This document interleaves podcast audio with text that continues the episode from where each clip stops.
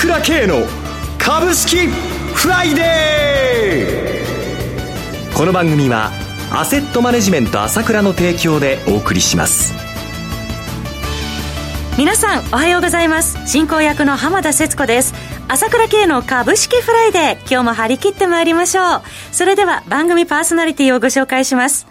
アセットマネジメント朝倉代表取締役で経済アナリストの朝倉慶さんです。朝倉さんおはようございます。おはようございます。よろしくお願いいたします。そして今日はアセットマネジメント朝倉長谷川慎一さんにもお越しいただいてお送りします。長谷川さんおはようございます。おはようございます。よろしくお願いいたします。よろしくお願いします。さて、朝倉さん、先ほどですね、東京特部の、えー、消費者物価出てまいりました。2月3.3%の上昇ということですね。そうですね。ほぼ予想通りということですよね。はい、まあ、政府の方で電気代補助金を出したということですからね。えー、まああ、エネルギーが少し下がったということになりますので、はい、えー、まさに予想通り出てきたんですけれども、まあ、あこの基調は変わらないということですよね。えー、私は貫してってきましたけれども、で、同じくここで失業率が出てきましたけれどもね、はい、失業率ちょっと下がってきてるということで。2.4%ですね。そうですよね。はい、で、これ見ると、まあ、本当に完全雇用ということなんで、で、まあね、今、この間のニュースだと、もうこの、特にインバウンド関係っていうのは77%人が足りない、あの、足りないって言ってるということで、ね、はいもう全然人が足りないんで仕事が取れないというところもあるということで、これで賃金が上がらないわけないじゃないですか。賃上げの動きがますます活発になってきますかね。えー、なんで、その、まあ、日銀も含めて、有力な調査機関が2%以下に、あの、物価が落ちるっていうのかなっていうのは、まあ、私の感覚ではわからないんですけれども、まあ、賃金も上がってくるし、えー、これ、えー、物価は4.3%から3.3%下げたのはあくまで政府が一時的にお金を出してるからの話であって、はい、まあ、ユーロ圏だって、100兆円近いお金出していて、それで8.5%の物価上昇率なんですけれどもね。はいこれは世界的な流れなんですよね。えー、まさにこう、なんて言うんですかね。その、インフレかということが来るわけですから、株買わなきゃいけないですよ。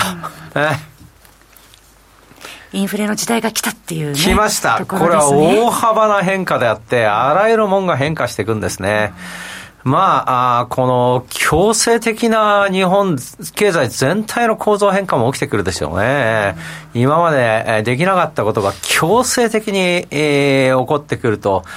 いう中で、えー、株価も明暗が出るでしょうけれども、上がる株上がってきますよ、これから。それに経済再開。驚くような上昇が出てきますよ。はい、最も淘汰される株も出てくると思いますけれどね。えー、インフレ時代に備えるというね、覚悟が大事だなというふうに思いますね。経済再開の波もこれからね、どんどんまた広がっていきますしね。すごいです。はいはい。はい、えー、力強い言葉いただきました。それではお知らせを挟んで、長谷川さんのコーナーお送りします。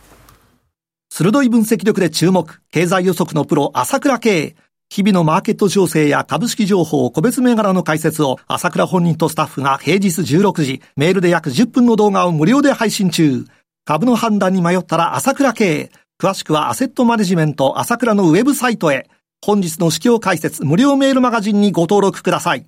アセットマネジメント朝倉は、証券取引、金銭、有価証券の予託、貸付行為は行っておりません。また、情報提供する金融商品の取引では、相場変動などにより損失を生じる恐れがあります。取引説明書、契約締結前交付書面などを十分にお読みいただき、ご理解の上お取引ください。金融商品仲介業者登録関東財務局長金中第605号。ここからは、長谷川新一の株式金曜ダービーのコーナーです。一つお気をつけいただきたいのは、買い推奨するものではありません。長谷川さんの視点で注目される銘柄を挙げていただきます。投資の最終判断はご自身でお願いいたします。改めまして、長谷川さんどうぞよろしくお願いいたします。はい、はい、えー、今月も注目銘柄ご用意いただきました。それでは早速、一銘柄目からお願いいたします。はい、えー、日本製鉄ですね。はい、日本製鉄、コード番号5401です。東証プライム上上の銘柄です。昨日の終値ですが、えー、21円高の3116円でした。2月27日に3182円の昨年来高値更新しております。はい。まあ、毎回ね、まあ、紹介してますんで、今更ではあるんですけども、はい、まあ、今回、まあ、東証が変わってきてる言われている、まあ、その PBR、まあ、1倍割れ問題ということですけども、えー、まあ、今後ね、いろんな企業が取り組むということでは思うんですけども、まあ、付け焼き場的なですね、対応で終わる会社も多そうです。まあ、こうした時にですね、往々にしてストックシンボルと言える銘柄が出てくると思うんですけども、私はその最たるものが日本製鉄だと思ってます。はい、まあ、鉄鋼株はね、本当万年割安株の代表株ということで、まあ、日本製鉄は上昇した現在でもですね、まあ、PR4.2 倍、PBR0.7 倍、配当利回り、まあ、5.77%ということですけれども、まあ、他のね、鉄鋼株式もまあ上昇がまあ顕著になってきた感はあります。まあ、トヨタとのですね、値上げ交渉とか、まあ、国内の建設用鋼材のですね、販売価格の定期的な見直しとか、まあ、従来よりですね、原料高を販価に反映しやすくするためのですね、施策を取り始めています。まあ、こうしたバリュー株の代表株とも言えるですね、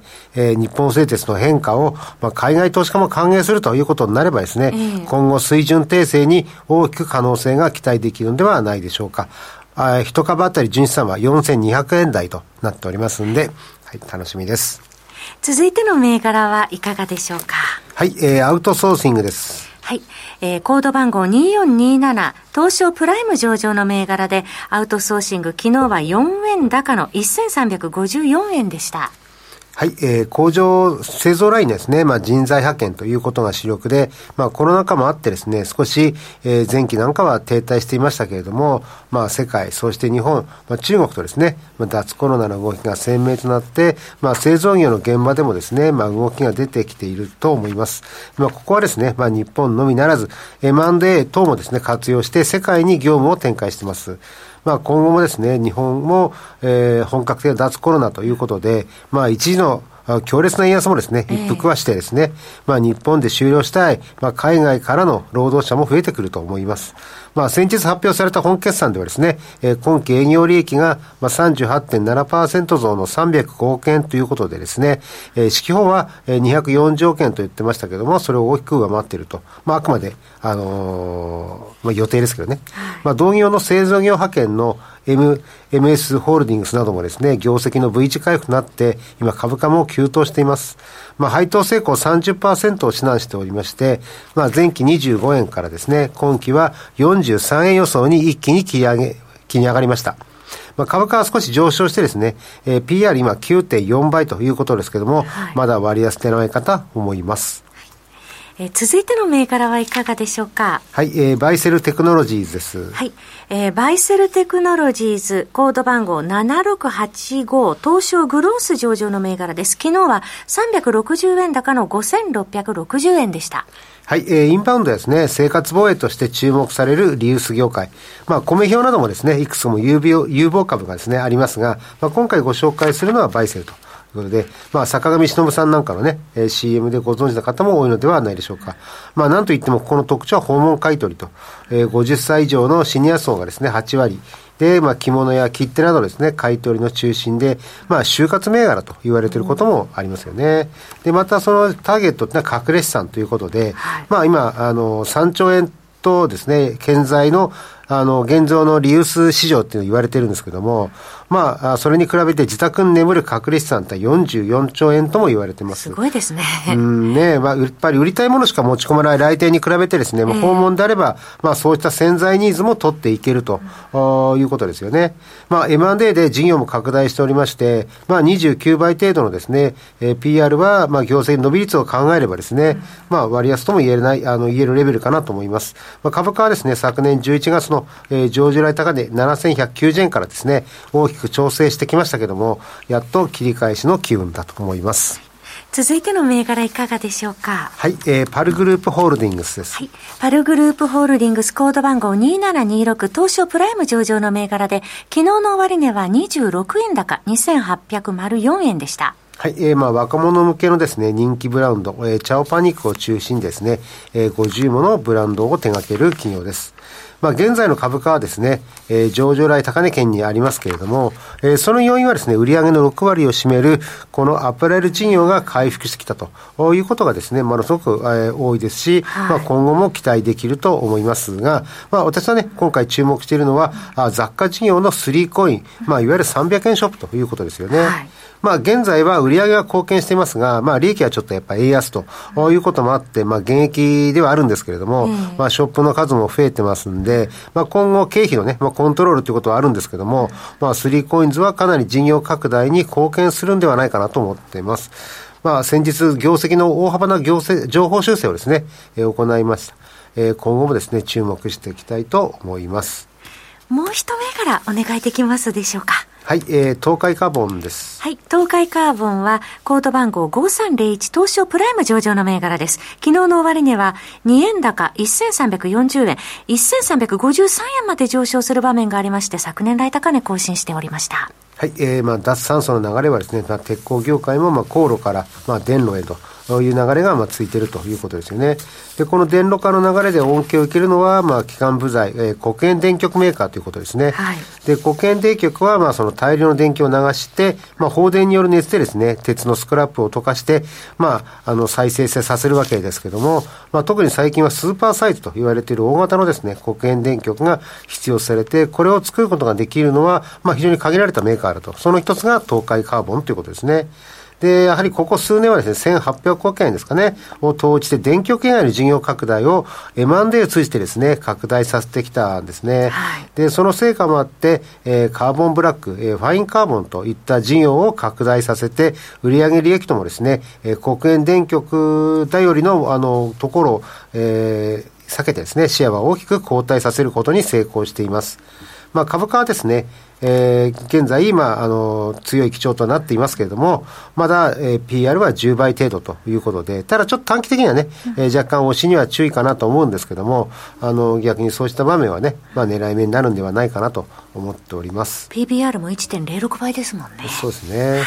ありがとうございました。えー、本日5銘柄ご紹介いただきました。振り返ります。日本製鉄、アウトソーシング、バイセルテクノロジーズ、パルグループホールディディングス東海カーボンの5銘柄でした。なお、繰り返しになりますけれども、取り上げていただいた銘柄はいずれも長谷川さんの視点で注目する銘柄です。買い推奨するものではございません。投資の最終判断はご自身で行っていただきますようお願いいたします。長谷川さん、今回もどうもありがとうございました。え番組もそろそろお別れのお時間となりました。えパーソナリティはアセットマネジメント朝倉代表取締役で経済アナリストの朝倉圭さん。そして長谷川慎一さんをスタジオにお迎えしてお送りいたしました。お二方とも今回はどうもありがとうございました。ありがとうございました。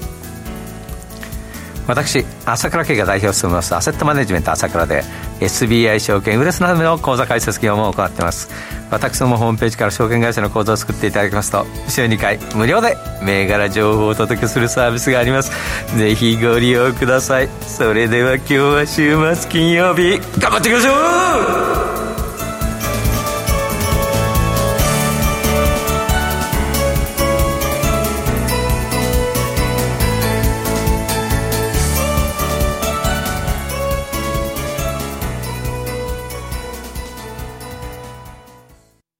この番組はアセットマネジメント朝倉の提供でお送りしました。